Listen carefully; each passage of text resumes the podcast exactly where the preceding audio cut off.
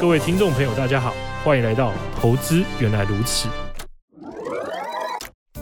如果你觉得这又是个普通的理财节目，很抱歉让你失望了。如果你也觉得投资理财很复杂，不知道如何有脉络的理解投资这件事，那恭喜你找对地方了。我们每周结合国内外重要时事与投资理财观念，让你从生活中掌握世界的经济脉动，创造最适合自己的投资方式。你将会发现，投资原来是这么简单的一回事。大家好，欢迎收听《投资原来如此》，我是曹妮妮。那今天呢，我们有一个很有趣的题目，我们的主题呢就是 VIP 客户他们的投资秘辛大公开。那我们非常荣幸的邀请到瑞银投信的投资长 Tony，欢迎。主持人好，那各位投资朋友大家好，我是瑞银投信投资研究部主管 Tony。诶，那在呃访谈开始之前呢，我们想要先访问一下 Tony，就是因为您在业界打滚了大概十六年嘛，可不可以稍微介绍一下你的背景？好的，那呃跟大家报告一下，就是我过去的这一段时间在金融业服务的时间当中，其实呃呃有花了很多时间在这个所谓的产品的一个设计，还有投资相关的一个研究哦。那当然，我之前也担任了瑞银投信股票基金的一个经理人哦。那之前也担任过这些所谓的这个呃基金的交易。那甚至我有去到呃瑞银的新加坡的一个这个地区性总部，然后有参与一些地区性的一个专案哦。所以在这段时间当中，其实我非常清楚，就是了解了一些。私人银行客户，还有我们一些一般投资呃零售客户，他们的一些投资的需求哦。嗯，那我过去也在呃。在加入，在重新加入瑞银之前呢，那我也有在一个私人银行的一个机构服务哦。那呃，对于相关总经的一些研究哦，那自自己也花了很多时间。那自己本身的工作也是在这个范畴哦，所以相对来讲，呃，在这边今天能够非常荣幸有这个机会可以跟大家分享一下，就是我在这几年我观察到的这个。财富管理的一个现象，还有一些投资的一些策略哦。嗯，所以在私人银行或是就是比较偏财富管理部门，是不是都会接触到一些比较高资产的客户？哎、欸，对，我们其实，在像瑞银集团，就是相对来讲，在全球就是以呃帮这个高资产客户做理财管理闻名的嘛，对。嗯哎，那高资产客户都是怎么做财务规划的？可不可以公开一下？好的，那呃，如果说就现在的一个市场的情况哦，那呃，我们进入到即将进入二零二二年第四季嘛，嗯，那我们认为其实投资人必须要为波动做好准备哦，嗯，那我们的投资策略也要保持弹性，那但是呢，要严守投资的纪律哦，那这样听起来很抽象，那所以在这边我要跟各位听众朋友。朋友分享哦，就是现在这个此时此刻，我们看好的一个叫做 VIP 的投资数。嗯，那这个 VIP 的投资数，它代表的是什么意思呢？这个 V 呢是所谓的一个价值股，那这个 I 呢是所谓的一个这个股份回购，嗯，income 的部分。那呃 P 呢是代表 pharmaceutical，就是相关制药跟医疗保健的这个题材。嗯。那第一个叫做 V 的这个所谓的价值股的投资呢，其实我们在过去的研究当中发现哦，这个价值型的股票，它在通膨率比较高的时候，尤其是在通膨这个年增率高于三个 percent 的一个环境当中，它的一个表现相对来讲会比较优异哦。哦。那过去十几年哦，我们常常在讨论。到底成长股跟价值股谁比较好？嗯，那过去十几年当中，其实成长股基本上就是把价值类股或者循环性类股就是压着打。对啊，但是呢，我们认为未来的一个这个环境哦，总体经济环境哦，呃，价值股它非常有机会反转这个劣势哦，反转这个所谓的失落的十年了哈。那呃，相对来讲，所以说我们其实看好价值股跟循环性类股的未来的一个表现哦。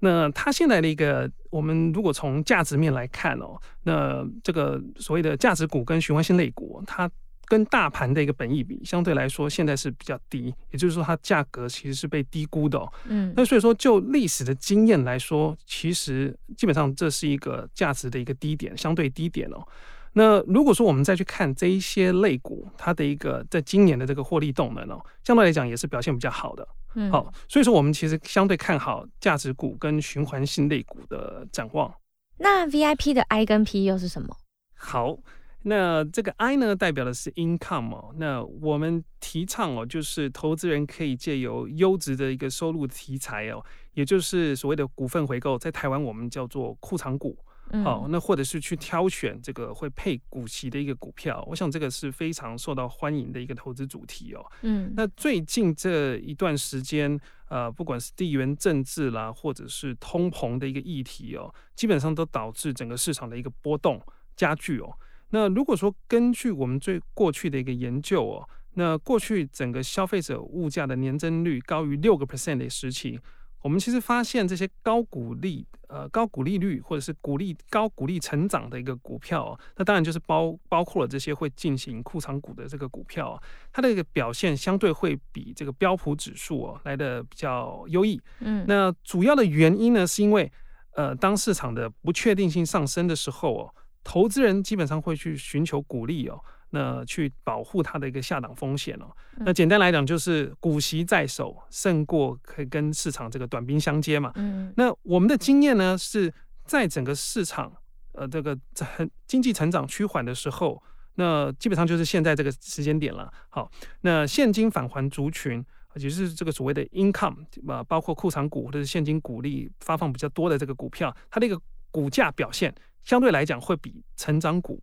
来的强势哦，嗯，那 P 的部分，第三个 P 的部分呢，那我们是看好这个所谓的制药类股 （pharmaceutical），或者或者是我们把它扩及到更广的这个所谓的医疗保健的一个产业哦。那首先，呃，相对于全球的股票指数哦，那目前整个制药业或是医疗保健这个产业，它的一个评价相对来讲是比较低的哦。那在这个产业其实也有一个特点呢，就是在整个呃经济成长它的一个增速相对来讲趋缓的一个情况之下，它的一个表现相对来讲会是比较优异的。那我们发现呃过去在整个制造业指数相对来讲从高点滑落，那整个市场的资金偏保守的时候，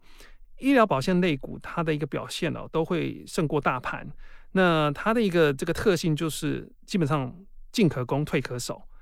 那这个产业呢，它又有一个非常有趣的一个特征呢，就是呃，我们买车子都要希望有好的避震器嘛，对不对？嗯、那这个产业它的一个波动值哦，呃，相对来讲它的一个贝塔值哦，就是它相对于大盘的一个波动的程度，它大概是零点八。好，那所以说它有一个好的这个避震的一个效果。嗯。那最后最后，我在这边再提醒大家，就是我们的研究发现哦，我们去回顾历史来看的话，在整个升升息周期之后。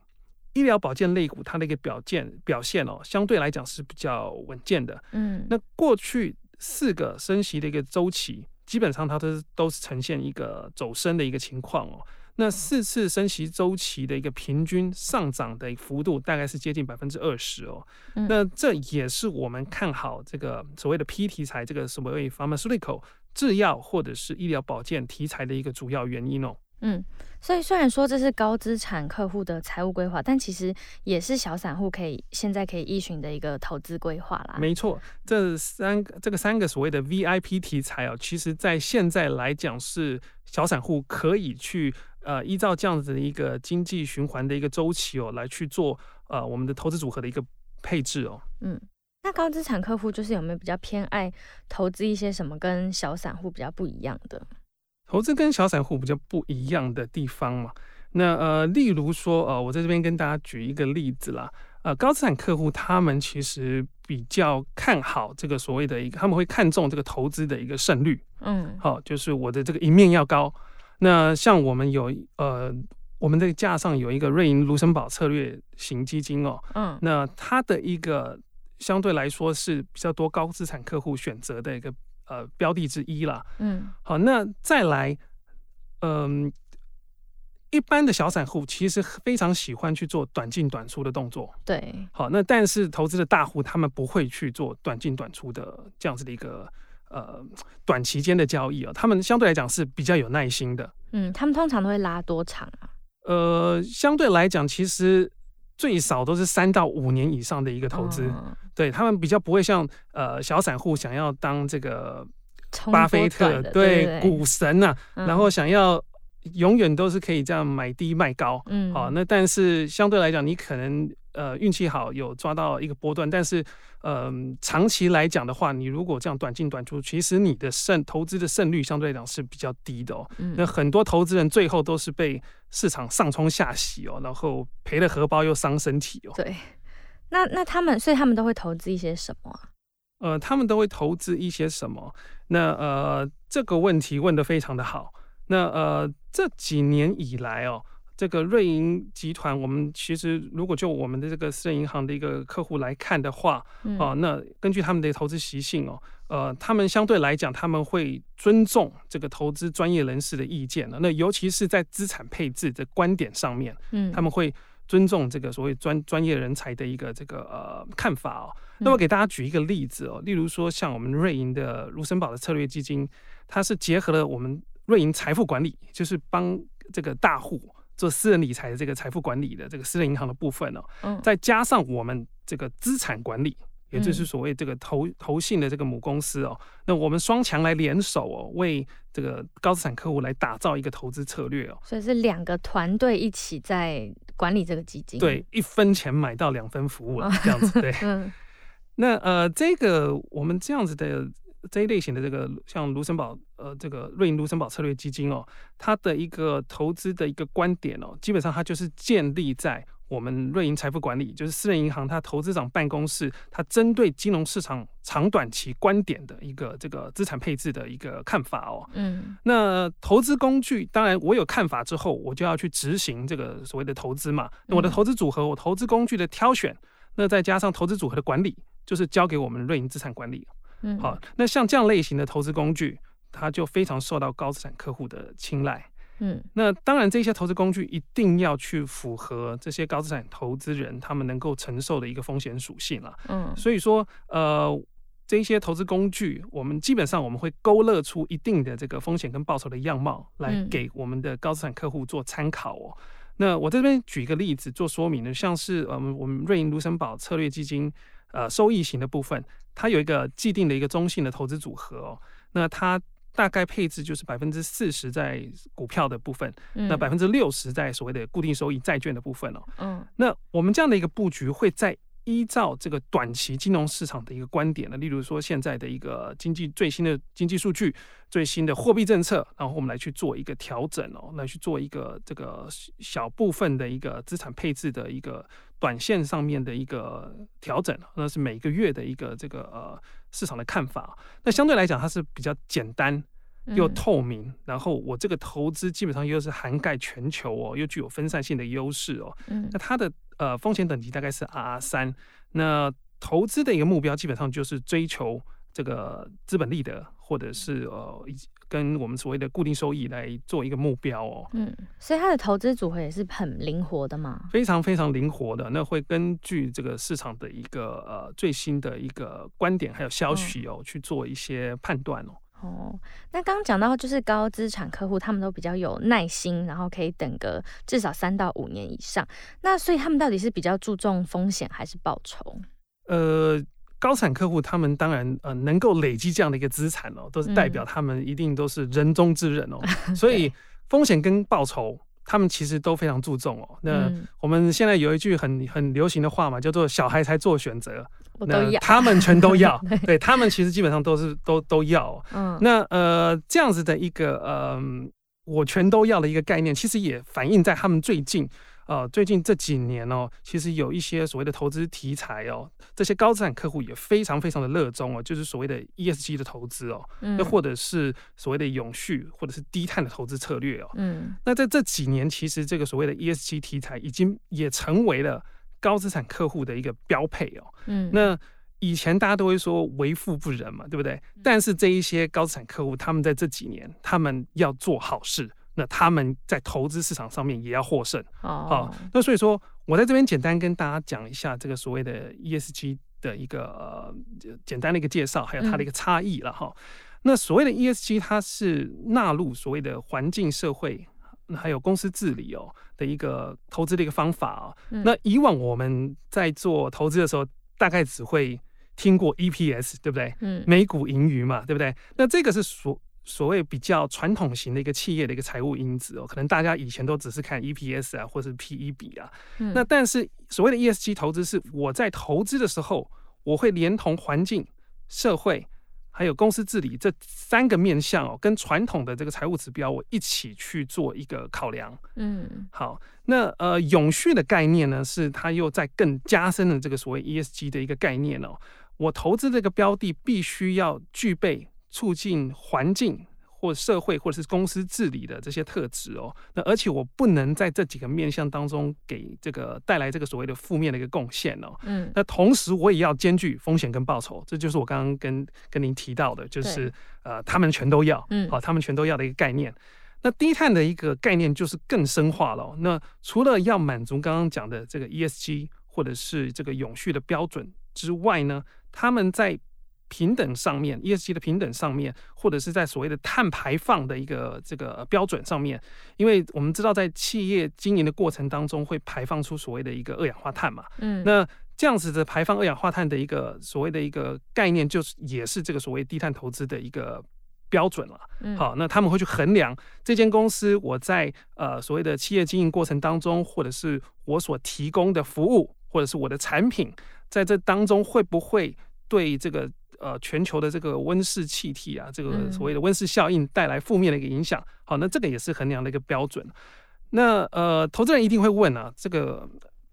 我这个碳排放到底有什么重要的？嗯，那这几年我想大家都经历过了这个所谓的一个。天灾嘛，对不对？对，这个因为整个碳排放啊，让我们的这个地球开始反扑嘛，嗯，所以我们有听到什么欧洲的洪水、澳澳洲的这个森林大火、加州的森林气候，对，这个非常非常可怕。那我们可能看到一些触目惊心的照片，像是什么呃，北极熊它站在它这个融冰上面，北极的一个这个呃，北极海已经开始融化了。那或者是这个无尾熊被烧得遍体鳞伤哦。然后呃，我们如果去。再去更进一步的去这个想象啊，如果今天呃这样的一个情况是我们人类该怎么办哦？嗯，那我们能够做什么？那简单来讲，我们现在能够做的就是我们去尽我们的全力去减缓地球的暖化嘛。嗯，对，我们去减少碳的排放嘛。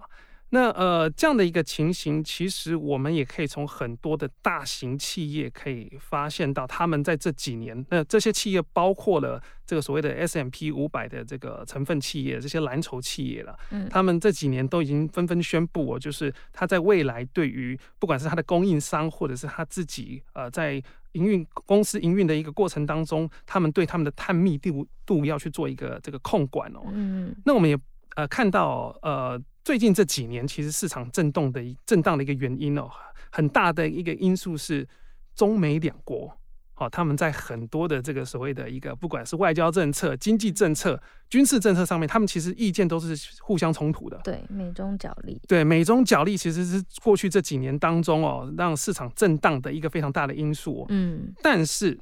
好，大家去想一想，美中这两个经济强权。他们在唯一个一个一个大方向，他们两个人的意见是一致的，也就是碳的一个排放量上面，他们会希望就是我们可以达到所谓的全球的一个碳中和、减碳的一个这个部分哦。那我们要去做到这个所谓的二零五零年所谓碳中和，那甚至是中国二零二零六零年要做到碳中和这样子的一个目标，好，大概我们要花费多少的一个资源？我这边给大家一个呃简单一个数据哦。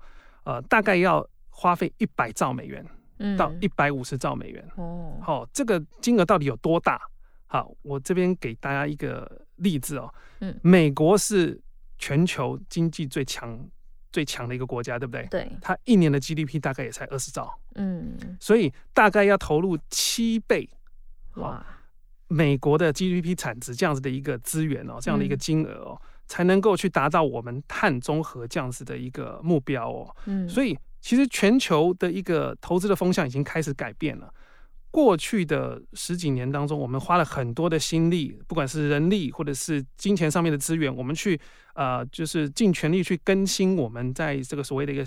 呃这个软体上面的一个智慧生活的上面的一个这个呃这个软体上面的一个更新哦。那未来的一个十年甚至二十年，基本上低碳的一个投资就是我们未来的一个长线的一个趋势哦。嗯，所以简单来讲，我总结几个点啦。哈。高资产客户他们偏爱投资工具的一个特性哦。那第一个就是他们喜欢有这个所谓的专业人士，好来进行所谓的一个资产配置。嗯，好。那第二个点呢，他们会呃量力而为。嗯，好，他们不会去越级打怪。好，他们投资的一个工具要能够符合他们自己承受的一个风险波动。那第三个点呢，是高资产客户他们不仅仅要投资，他们要追求这个报酬，那他们也要去对。这个社会哦，去做有贡献的事情哦。嗯，那我想要问一个，就是投资人可能最在乎的，就是刚刚讲到 ESG 真的非常重要嘛？那在呃投资 ESG 的时候，以结果论来讲，是不是真的可以又兼顾报酬，又可以注重到呃就是风险？好，那这个问题问的非常好哦。那呃，我在这边给大家一个简单的一个数据统计哦。嗯，那呃，刚刚有跟大家提到所谓的 ESG 嘛，还有永续。还有所谓的低碳投资哦，嗯，那我们的结论就是，基本上这可以给投资人带来更好的一个投资报酬的一个样貌，嗯，那呃，过去五年我们看到，简单来讲，跟大家分享一下哦，过去五年 MSCI 世界指数就是一般比较传统的一个投资，它的一个五年的年化报酬哦是十六点九个 percent，嗯，那 MSCI ESG 领导者指数。它的一个五年的年化报酬是二十一点一个 percent 哦。Oh. 那 MSCI 这个世界责任投资低碳指数，它在五年的一个年化报酬大概是二十五点八哦。嗯，那呃，我们这个统计的期间是从二零一六年年底到二零二一年的这个年底，是五零五年的区间哦。嗯，那我们可以发现，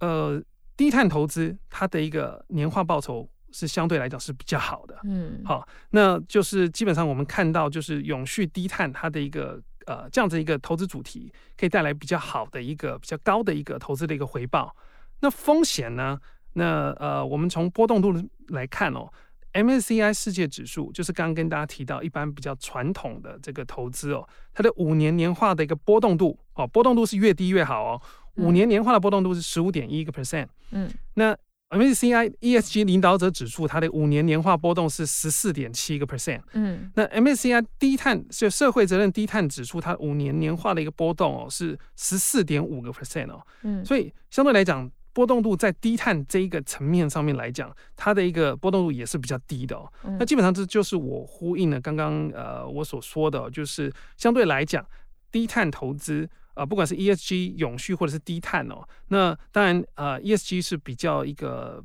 一个比较最基础一个入门款了。嗯、那永续是我们说的这个加强版哦。那这个低碳可以说是所谓的 Pro Max 哦，就是最标、哦、这个配备规格最高的豪华版旗舰版，版对高配版哦。嗯、那高配版它其实可以带来更好的投资效率哦。嗯、简单来讲就是它有拥有更好的一个呃年化的一个。报酬，那同时它的一个年化波动哦，嗯、相对来讲也是相对来讲说比较低的哦。嗯，那最后想要来问一下，就是高资产客户他们有没有一些什么投资技巧啊，或者是一些心法，是我们小散户可以学习的？好的，那其实刚刚有提到哦，就是呃这些所谓的投资心法哦，那呃在这边我就再再跟大家呃简单的重复一下哦。嗯。那第一个就是呃，这个些这些所谓的高资产客户，他们相对来讲，他们会希望投资的胜率会比较高。嗯，好，那呃，例如说我们的这个瑞银卢森堡策略基金这个收益型，呃，我们有非常多的高资产客户把它当做是一个核心资产配置的一个标的。那第二个部分就是呃，这些高资产客户基本上不会去做一个短线的一个进出。嗯，好，那他们的投资相对来讲跟我们一般散户来。呃，来比较的话呢，相对来讲是比较有耐心的，也比较沉得住气。嗯，啊，那呃，很多的散户投资人都希望可以做波段、做短线哦。那或者是听到了什么小道消息就进场，那或者是退场哦。那很多时候，其实在市场大跌的呃之后的几个交易日哦，可能都往往伴随着很就是很剧烈幅度的一个上涨了。嗯，好，那。这个基本上大家都非常的了解，就是所谓的上冲下洗了。有非常多的一个散户投资人都是被讲所谓的上冲下洗哦。嗯、OK，就是割掉了，对，割掉了，被割韭菜了。那呃，投资大户根本就不会去呃为这种事情操心哦，因为他们呃，在整个这个呃短进短出上面，他们基本上是不会去这样子做的。那而且他们有一个适当的一个资产配置哦，可以让他们呃完全去忘却这个所谓的市场的一个波动度哦，免除这样的一个烦恼了。嗯，好，那呃虽然说这个呃。虽然说有很多朋友听到这边一定会觉得很泄气，然后说，呃，我我我我吃饭钱都不够了，那我我没有富爸爸，我怎么当投资大户？我根本就没有办法在投资市场立足嘛，对不对？你说，呃，我们小散户，呃，做短线失败率很高。那呃没有办法让钱滚钱哦，那又做到这个复利的效果。对、嗯，那听到这边也不用泄气了，因为一般小散户也是有优势的。那呃可能一般的高产客户他们的年纪比较大，嗯，那但是呢，一般的我们的一个听众朋友可能还年轻。啊，身体还健康，我们机会，对，还有机会，不用担心哈。嗯、那啊，还可以用时间换取空间。嗯，那我们可以利用定期定额的方式哦，来存下第一桶金哦。嗯，那在这边我也建议大家，就是呃，遇到市场波动的时候，千万不要去。呃，停扣你的定期定额，好、嗯啊，那一方面呢是强迫你去做一个储蓄的动作，那二方面呢，其实在市场波动的时候，其实定期定额很能够达到这个所谓平均成本这样子去投资的一个这个呃优势哦。那如果说你可以去呃摊平你投资的一个成本，那以后。在整个市场上涨的时候，其实你会获得很多的一个这个所谓的一个投资的一个好处哦。嗯，那呃，当然呃，对客户来讲的话，你可以去结合这个所谓的高资产客户的投资心法哦，我们去选择历史悠久、那投资胜率高的基金哦，然后我们去保持投资的耐心哦，那我们才可以为自己的人生赢得第二桶金，还有第三桶金。嗯。好，那如果一般投资人想要享受到，就是有像是有专属的投资团队来为你服务这种 VVIP 的待遇的话呢，也可以考虑就是刚刚提到的瑞银的策略基金。那现在到聚亨买基金，呃，如果想要购买这档策略基金的话呢，有十年定期定额零手续费的活动，而且在十月的时候，聚亨买基金有一个基金节的活动，可以有单笔零手续费的优惠。那就在这边提供给大家。那今天的节目就到这里，非常感谢今天投资长的分享，希望可以刷新大家的三观，来接触一下就是呃 VVIP 对于投资的技巧跟投资的策略。那在节目的最后，要来提醒大家，现在到聚亨买基金开户，输入我们的限定代码 FUNDDA 就会送红利点数。有任何问题或是想要得到相关资讯，都可以加入我们的 Facebook 社团，叫“投资原来如此”。那也记得要到我们的聚亨买基金官方 Facebook、Line 跟 Instagram 按赞。那详细资讯都放在 Podcast 的资讯栏，大家可以直接点进去看。那今天节目就到这里，谢谢大家收听，我们下期见，拜拜，拜拜。巨亨买基金，买好基金，随时都行。本节目由巨亨证券投资顾问股份有限公司提供，一一零经管投顾新字第零零八号。